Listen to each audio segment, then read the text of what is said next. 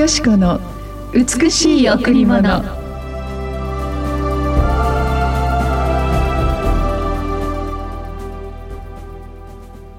あなたの御心を行うことを教えてください。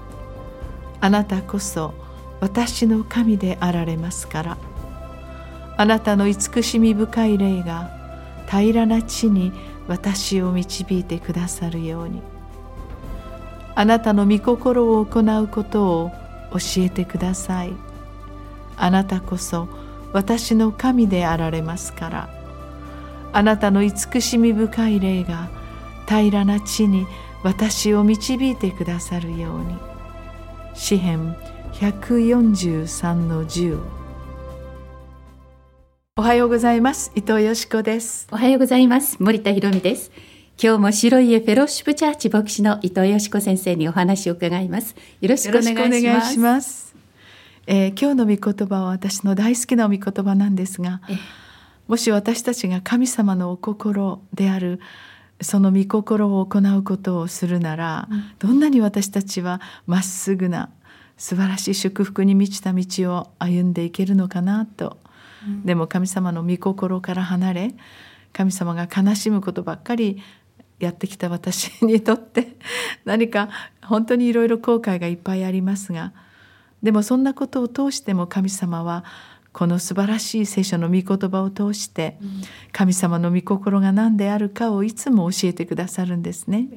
神様の愛に満ちた慈しみ深い深い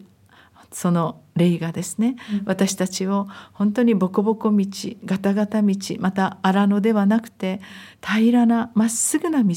祝福の道に導いてくださると。ですから今日も神様の御心を行いたいってそして今日も神様の心が喜ぶことをしたいなってその朝お祈りをして始まるんですね。えーそしてそのように神様の御心を尋ね持ち持ちながらそしてその一日を祈りで始まっていくと、うん、本当にその一日が終わる時に「ああ神様ありがとうございます今日は素晴らしい一日でした」ということができるようになるんですね。はい、でその一日一日が重なってそれが私たちの人生の豊かさになっていく、うん、だから自分の思いではなく自分の考えではなく自分がやりたいことではなく神様が私にしてほしいことまた神様のお心が喜ぶことを選択してやっていくと。本当に私たちの人生っておのずと祝福の道希望ある道そしてとんでもないなんでこんな素晴らしいことが起こるの？というような出会いや祝福が待っていてくださるんですね。そうですね。はいさあ、それでは今日も一曲お送りしましょう。はい、今日も賛美の泉、キズウォーシップでお届けします。ここにいます。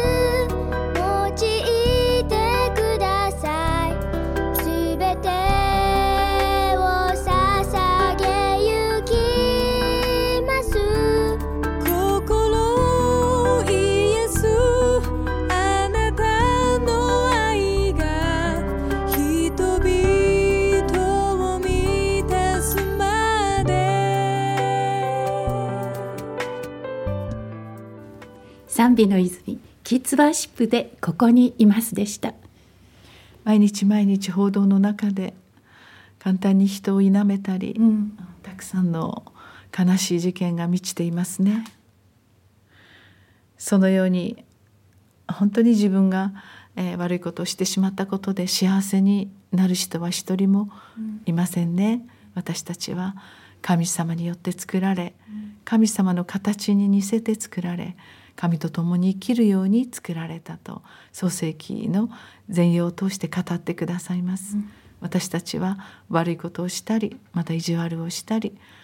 そのような失敗をしたりそのようなこといっぱいありますけれどもその中にいつまでもいると私たちは本当に病んでいきます、うん、どうしてもそのような失敗をしてしまった人たちそれはかつて本当に大きな傷やトラウマがあったり心の中に許すことのできない苦い根がずっとはびこっていつしか気がついたらこんなことをしてしまったとかっていうこともあるでしょう。よく少年やまた刑務所をお尋ねしてそのお一人お一人のお心に触れる時にみんなみんななんでこんなに優しそうな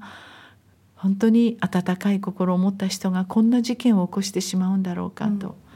聞いていくと、その生い立ちや過去におけるあらゆる傷がかつて被害を受けたことによって受けた傷が今度は加害者になっていくことって多々あるのかなと思わされます、うん、そのような状況に置かれたら誰しもそのようになってしまうかもしれないというような事実も確かにあると思うんですね、うん、だからこそ今日の御言葉ぜひ神様は宗教ではなくてイエス様はただ一つの宗教ではなくて本当に私たちの唯一の神様ですこの神様のお心を知ってそしてその神様のお心に触れていく時に過去の傷が癒され私たちの中にあった苦い根が抜き取られそしてそこに光が入っていくんですね。誰も多くの傷を持って多くの痛みを経験して生きてきました。全ての人が涙を持ってその人生を歩んできたと思います。でもその傷を癒してくださる方がいるなら私たちはまた新たにその人生を歩みいくことができます。今日の御言葉のように神様のお心を本当に私たちが知りそれを行うことを私たちがするなら神様は憐れみ深く許しの神様ですから私たちに平穏な平らな希望ある道をまた準備してくださいます。人生は何度もやり直しが効きます。どうぞ私たちの過去にとらわれず今日の朝から新しい真っ白な1ページを歩んでみませんか？神様あなたを知ってあなたを慰め癒しあなたを常しえの幸せに導いてくださいます。イエス様の愛の中にどうぞお入りください、はい今日も礼拝がございます。この後、第一礼拝は9時から、第二礼拝は11時から、子供チャペルもあります。第三礼拝は土曜日の午後6時からです。カフェが金曜日と土曜日週末の12時から3時までの間、オープンしています。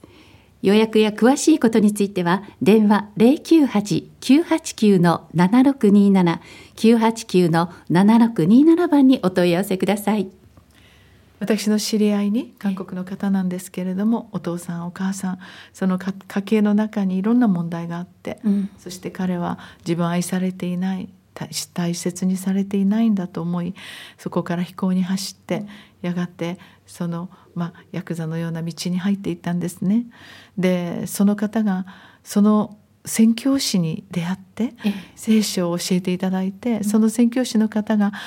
親のようにこの子を愛したんですね、うん、で彼は牧師になったんですよ。わ素晴らしい、うん、そしてこの間私たちの教会に来て、うん、私たちの子供たちのこのキッズウォープシップを聞いてワンワン泣いてたんですよ、そしてどうなさったのかなと思ったら自分は小さい頃本当に誰からも愛されないで生きてきた。こんな教会があったら、こんな神の家族があったら僕はこんな過去がこんなことをしなくて済んだのにと泣いておられたんですよ。もうお年はそれこそ60代の方なんですが、うん、ああそのように今も寂しい思いをしている子どもたちがいるんだなでそのような子どもたちのために一生懸命イエス様が私たちの神様だよと、うん、えー、声を大事にして語ってくださるその牧師先生、えー、過去にはそんな辛い思いがありましたけれども今は多くの韓国のお父さんとして慕われている人になってるんですね。はい、そのように今日もイエス様の愛があなたの前にあります。どうぞまた、